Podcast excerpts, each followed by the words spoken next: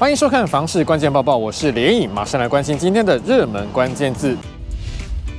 今天的热门关键字就是买房，还有支持机制。内政部长林佑昌最近抛出了青年购屋基金的想法，引发了外界的热烈讨论。林佑昌说，正在思考建立青年购屋基金，这是一种支持的机制，目标是让有买房意愿的年轻人透过自己的努力以及政府制度性的协助，让年轻人在一定年限内存到买房的第一桶金。林佑昌说，青年购屋基金方案是为了因应目前年轻人存钱速度赶不上房价上涨速度，为了稳定年轻人对于买房的长期期待和需求，目前拟出来的方案将会在最近几天内向行政院长陈建仁报告，定案之后会再进一步对外说明。另外，对于最近大家讨论也很热烈的房贷族支持方案。林佑昌说，已经有详细规划，针对一定所得以内、一定的购屋总价等条件，去给予符合条件的房贷户支持。等到行政院拍板之后，就会公布。至于租金补贴部分，今年开始会改采随到随办的方式，旧户不需要重新申请就能够给予补贴。针对国内的高房价问题，平均地权条例修法已经在今年一月完成三读，其中重罚炒作行为的条文已经在二月十号正式生效。林佑昌强调，政府要打击的就是炒作行为，未来希望拟定更完整的房市策略。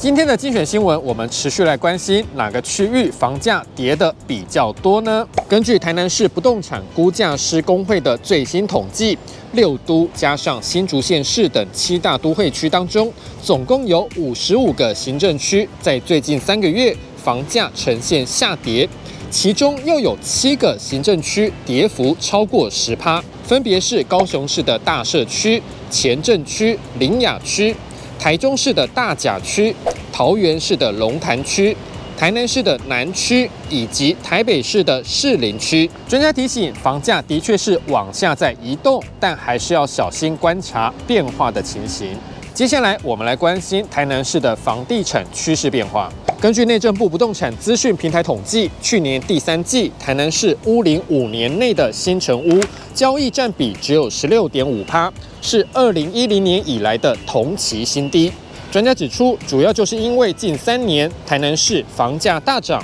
所以民众买房只能退而求其次，从新屋改买中古屋。专家认为，台南市的房价已经在历史高点，想要买房的民众还是要避免追高置产。最后这一则新闻来看到台中市的土地交易市场，第一太平戴维斯宣布将要标售台中市七期重划区一块一千多坪的土地，预计四月二十六号开标。由于七期重划区是台中市指标性的区域，这次土地标售备受市场瞩目。那么这也是台中七期在兔年的土地首标，测试市场买气的意味浓厚。